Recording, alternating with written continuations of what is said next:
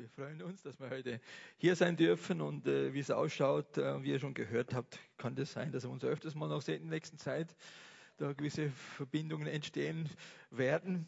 Äh, und wir freuen uns auch, dass, dass, das einfach so möglich ist, dass der Raphael hier eine äh, Arbeit gefunden hat mit seiner Eliana zusammen. Wir sind ganz gespannt.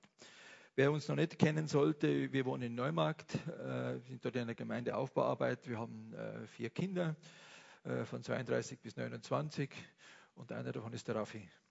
Äh, so viel vielleicht einfach zu dem, was äh, familiäres betrifft. Wer mehr wissen will, kann auch gerne dann nachfragen. Ich möchte uns heute etwas sagen, was mir schon auch immer wieder auf dem Herzen liegt. Ich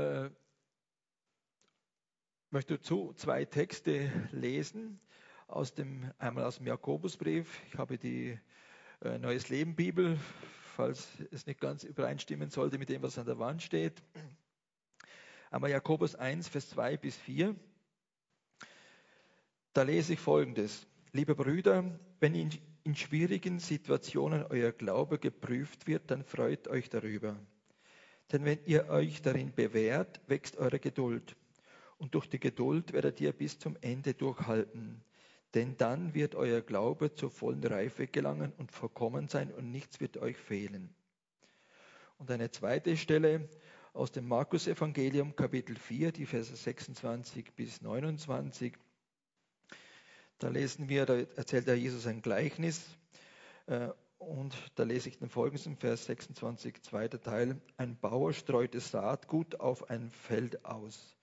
Ob er nun schlief oder aufstand, die Tage vergingen. Die Saat keimte und wuchs ohne das Zutun des Bauern heran. Denn die Erde bringt das Getreide ganz von selbst hervor. Zuerst sprießt ein Halm, dann bilden sich die Ähren und zum Schluss reift das Korn heran. Und sobald das Korn reif ist, kommt der Bauer und erntet es mit der Sichel. Soweit hier die beiden hinführenden Verse. Ich habe das Predigtthema heute äh, gewählt. Wachstumsknoten sind ein Geschenk Gottes. Wachstumsknoten sind ein Geschenk Gottes. Ich habe auch ein, mein, mein Manuskript kopiert. Falls jemand das nachher nochmal nachlesen will, kann er das gerne dann tun. Wachstumsknoten sind ein Geschenk Gottes. Ich habe uns zur Illustration äh, so einen Halm hier mitgebracht. Das ist ein Weizenhalm, ein Getreidehalm äh, um euch das einfach ein bisschen näher vor Augen zu führen. Die Heilige Schrift spricht ja an verschiedenen Stellen von Halmen, von Ernte, von Getreide, von Weizenkorn. Markus Evangelium, äh, Matthäus Evangelium ist die Rede vom Weizen und Unkraut. Äh, dann ist die Rede vom Weizenkorn, das stirbt, Johannes 12, 24.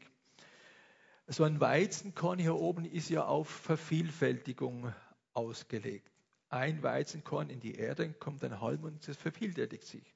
Und ich habe gar nicht gezählt, wie viel das hier sind, aber das werden bestimmt 15, 20 Stück sein aus einem Halm. Äh, aber so ein Getreidekorn kann ja eigentlich erst reifend wachsen. Dazu ist ein Halm nötig. Und darauf möchte ich heute ganz besonders eigentlich eingehen. Äh, dieser Weizenhalm hat ganz besondere, eine ganz besondere Ausbildung. Wer sich schon ein bisschen damit beschäftigt hat, der wird das, dem wird das nicht neu sein.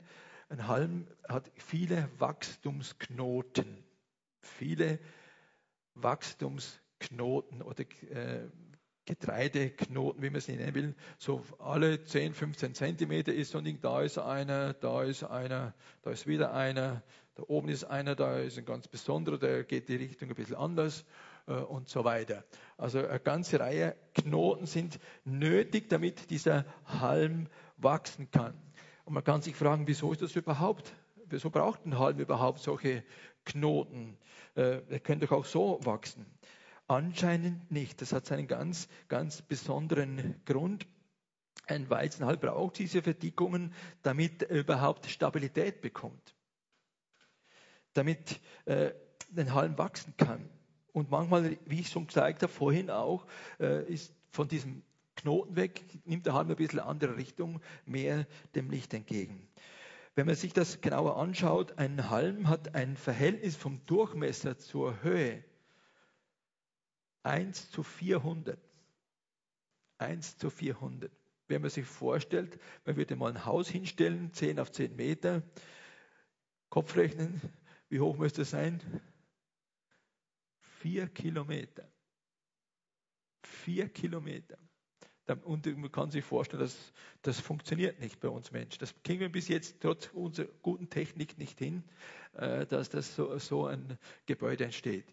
Der höchste Turm momentan ist wer? Welcher? Dubai, Buri, Khalifa, 828 Meter hoch, wirklich ein hohes Ding. Aber das ist der Grund, Grundriss ist da ein bisschen mehr als 10 Meter. Und er müssen auch viermal so hoch sein, bis es dieses Verhältnis bekäme. Also merkt, es ist absolut unmöglich. Gott schafft das. Er hat einen Halm geschaffen, diesen einen Halm, und er schafft das jedes Jahr milliardenfach auf dieser Erde in Kärnten, in Österreich und in der ganzen Welt. Und die, wer ein bisschen sich auskennt in der Botanik, weiß, dass das nicht nur bei Getreidehalmen, sondern ist auch bei normalen Halmen, dass sie diese Wachstumsknoten haben. Die brauchen das. Es geht nicht anders. Gott hat das hineingeordnet. Und ich habe so festgestellt, äh, das lässt sich gut vergleichen auch mit unserem Leben. Auch wir brauchen solche Wachstumsknoten. Wir brauchen das im normalen alltäglichen Leben, wir brauchen das aber auch im geistlichen Leben. Darüber möchten wir jetzt ein bisschen nachdenken, am Wachstumsknoten im natürlichen Leben, damit ihr besser verstehen könnt, was ich damit meine ein Mensch erlebt, angefangen dort bei der Geburt. Das ist schon ein ganz massives äh, Erlebnis. Da wissen wir noch meistens nicht mehr so viel davon. Gell? Mindestens die Kinder, die Mütter schon.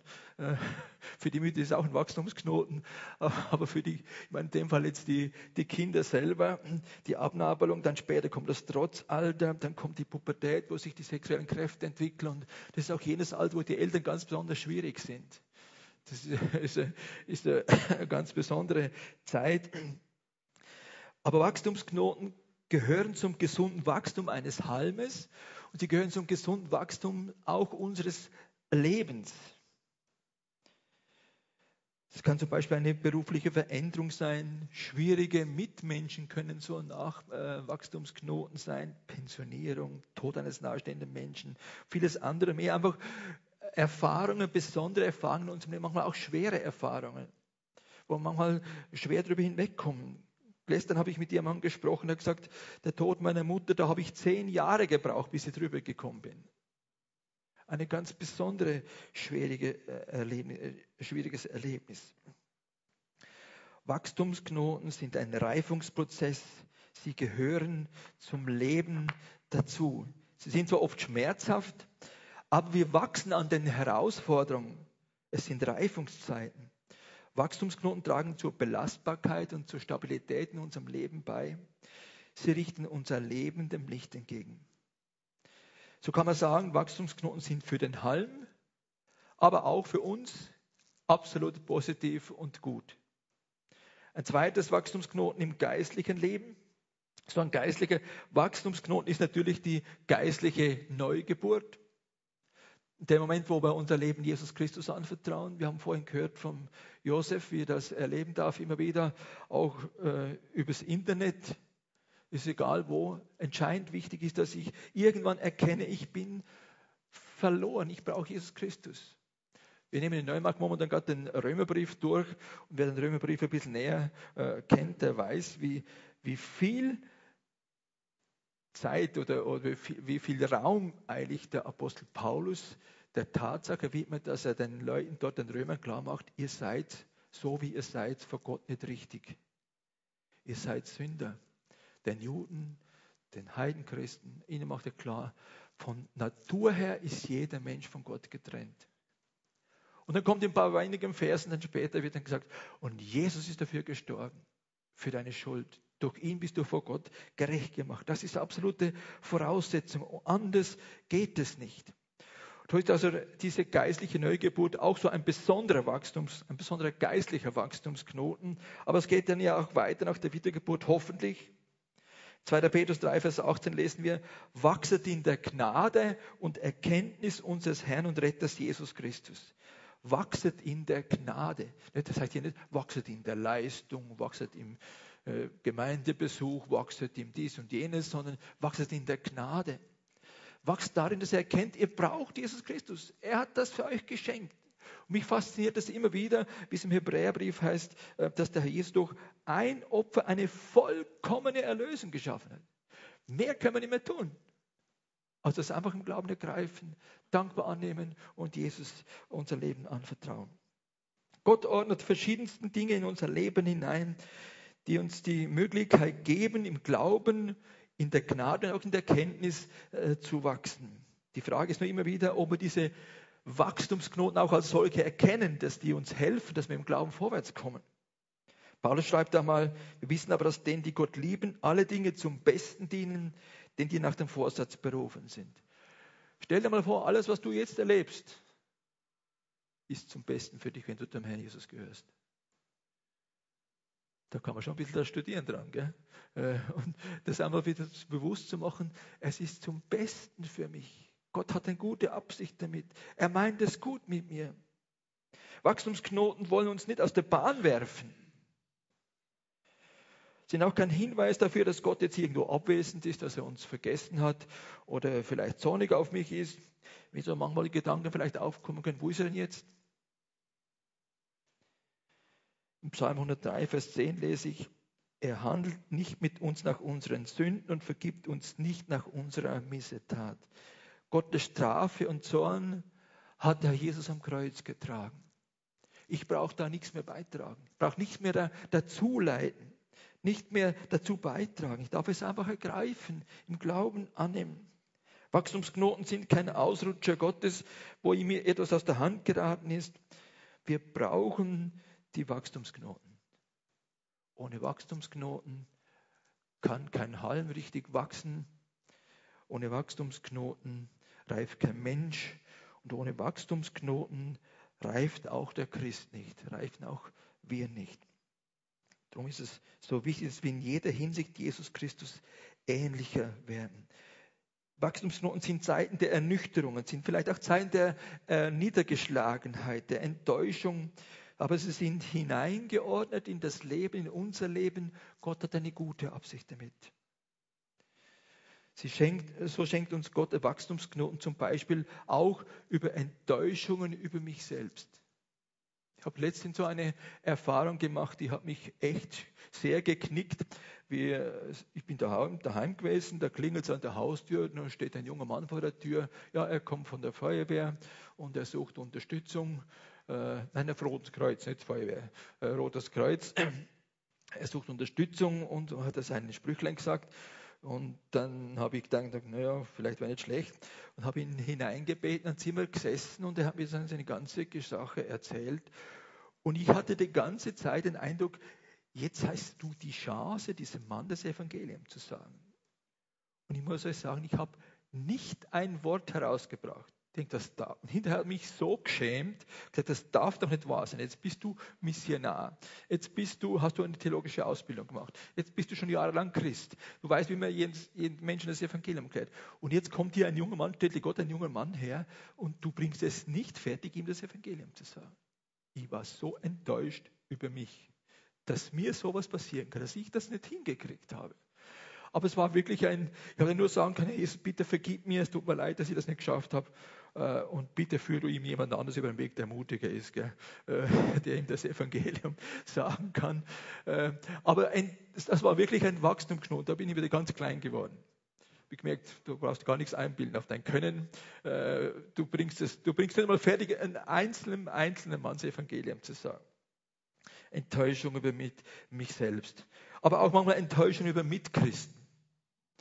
Die größten Enttäuschungen, die wir als äh, Missionare gemacht haben hier in Österreich und in unserem Leben, sind Enttäuschungen über unsere Mitchristen gewesen.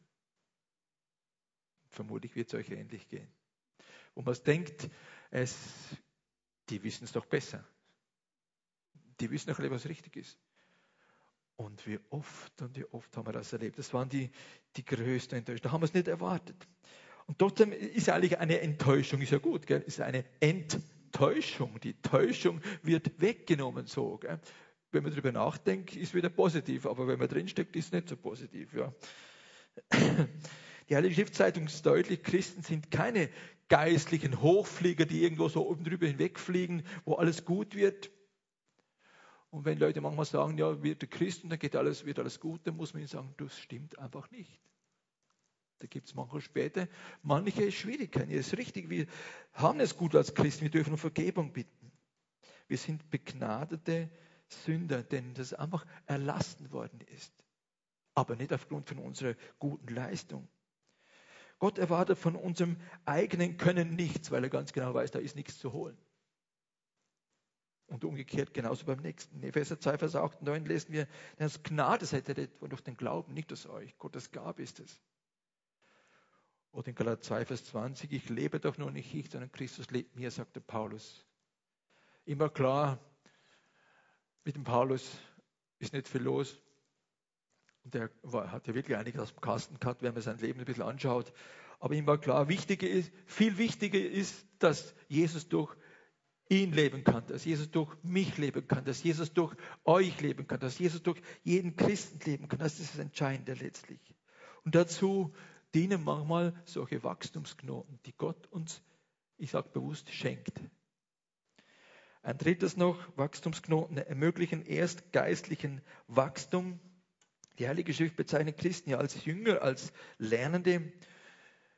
Und Gottes Wort macht uns deutlich, wir sind einerseits durch den Tod des Herrn Jesus vollkommen erlöst. Ich habe vorhin die Stelle schon kurz angetippt, möchte uns noch kurz lesen. Hebräer 10, Vers 14 ist für mich eine der wichtigsten Stellen geworden in den letzten Monaten und Jahren, wo uns äh, gesagt wird, denn durch dieses eine Opfer hat er alle, die er heiligt, für immer vollkommen gemacht. Durch ein Opfer für immer vollkommen gemacht.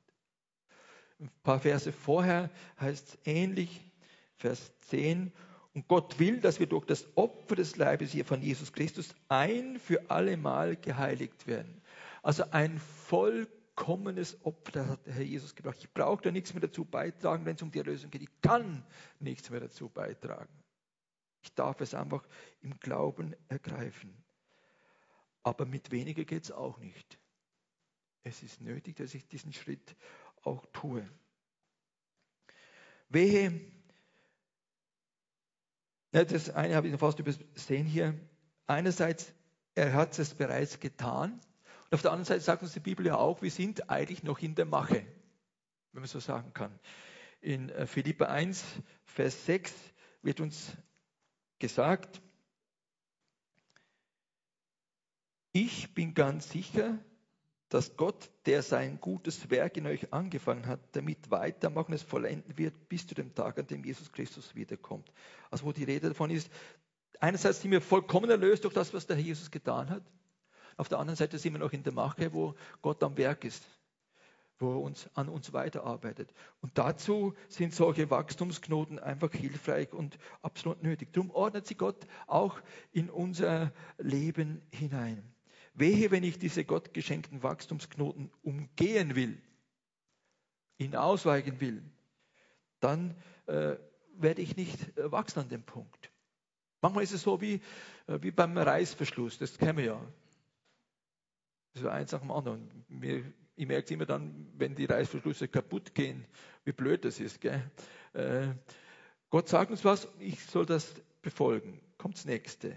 So geht es weiter im geistlichen Leben. Gell? Und wenn ich nicht bereit bin, das zu tun, dann bleibe ich stecken, dann geht es nicht weiter. Komme ich auch geistlich nicht weiter. Christsein heißt nicht, ich muss perfekt sein. Christsein heißt, lebe mit Jesus, klammere dich ganz fest an Jesus. Wie die Rebe am Weinstock. Das kann, das kann ganz praktisch sein, indem dass ich im Gebet sage, Herr Jesus, hier bin ich. Ich bin bereit, dir einfach zu dienen. Von ganzem Herzen. Heute und morgen ist es wieder nötig, übermorgen wieder.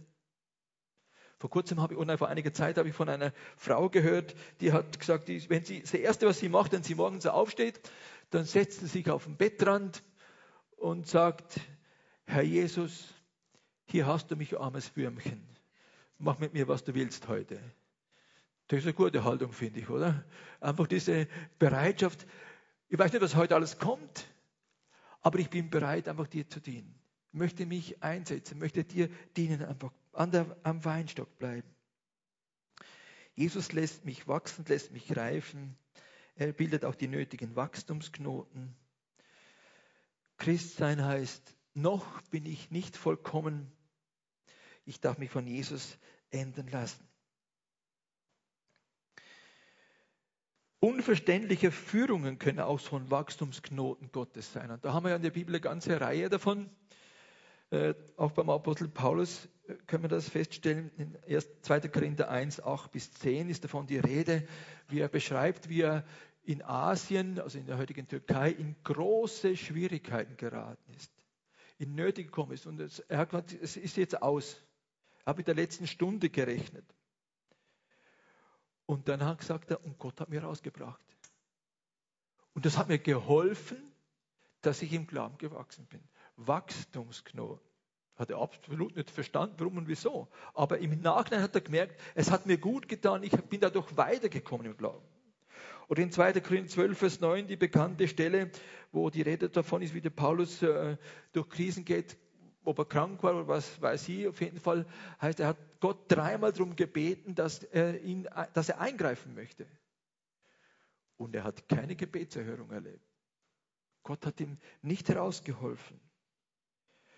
Und er sagt, wie Gott ihm gesagt hat, lass dir meine Gnade genügen, denn meine Kraft ist in den Schwachen mächtig.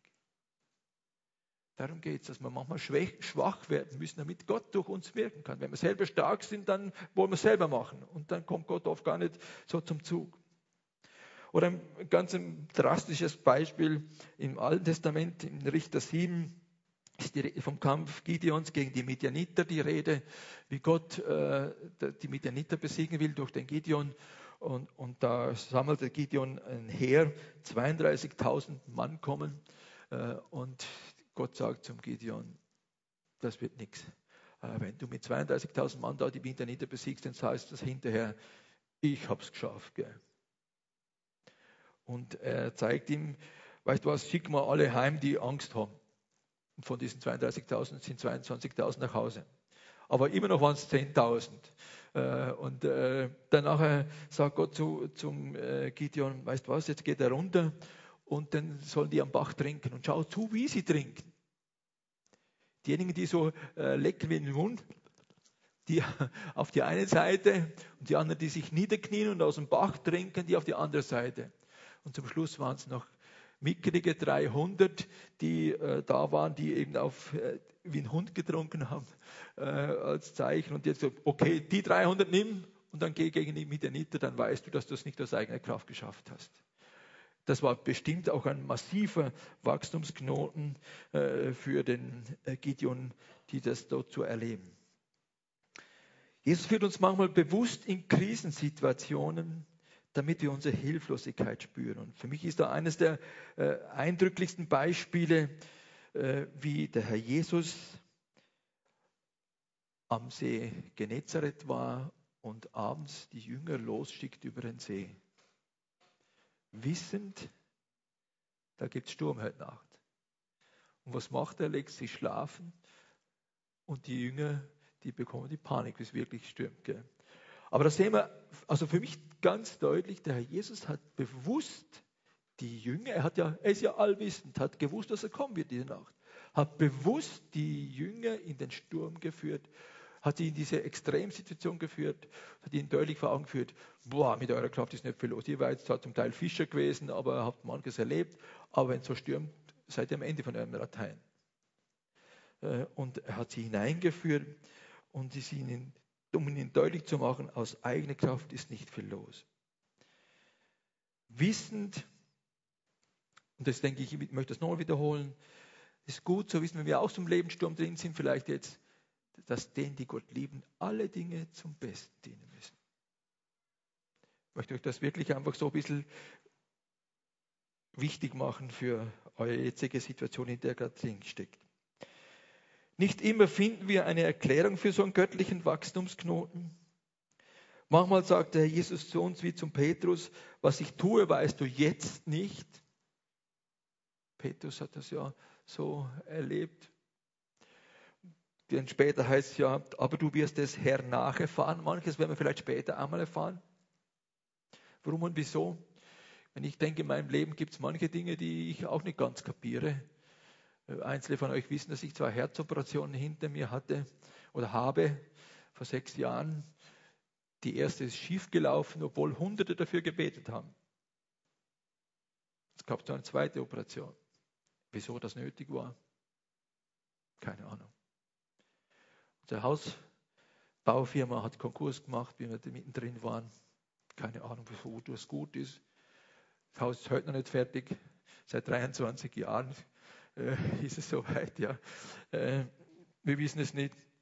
Ein Wachstumsknoten, aber wir haben selten Gott so erlebt wie in diesen Extremsituationen. Das muss ich dazu einfach sagen. Ich möchte auch zur Ehre Gottes wirklich sagen. Manche Führungen verstehen wir vielleicht erst in der Ewigkeit und manche Führungen werden wir vielleicht nie erfahren, weil sie uns dann nicht mehr interessieren. Ich bin überzeugt davon.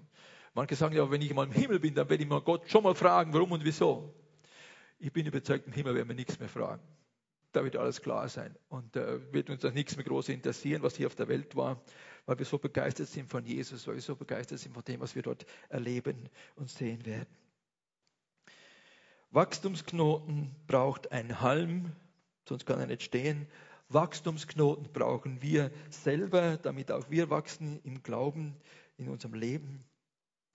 So kann man zusammenfassend sagen, Wachstumsknoten gibt es im natürlichen Leben, gibt es im geistlichen Leben.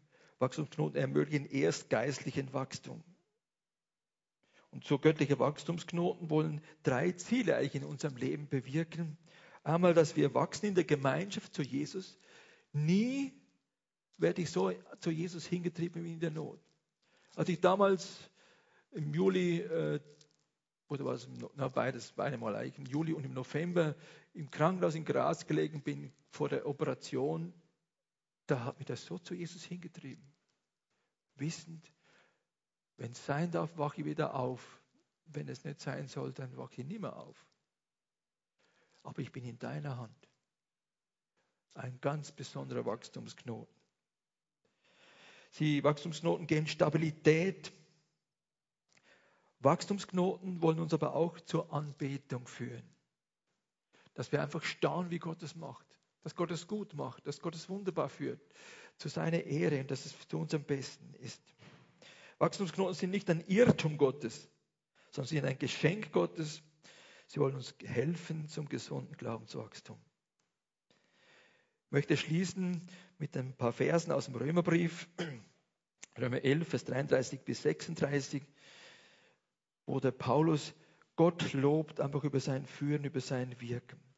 Wie wunderbar ist doch Gott, wie unermesslich sind seine Reichtümer, wie tief seine Weisheit und seine Erkenntnis. Unmöglich ist es uns, seine Entscheidungen und Wege zu begreifen. Denn wer kann sie wissen, was der Herr denkt? Wer kann sein Ratgeber sein? wer hat Gott jemals so viel gegeben, dass Gott ihm nicht etwas zurückerstatten müsste? Dass Gott ihm, dass Gott ihm etwas zurückstatten müsste. Denn alles kommt von ihm. Alles besteht durch seine Macht und ist zu seiner Herrlichkeit bestimmt. Ihm gehört die Ehre in Ewigkeit. Amen.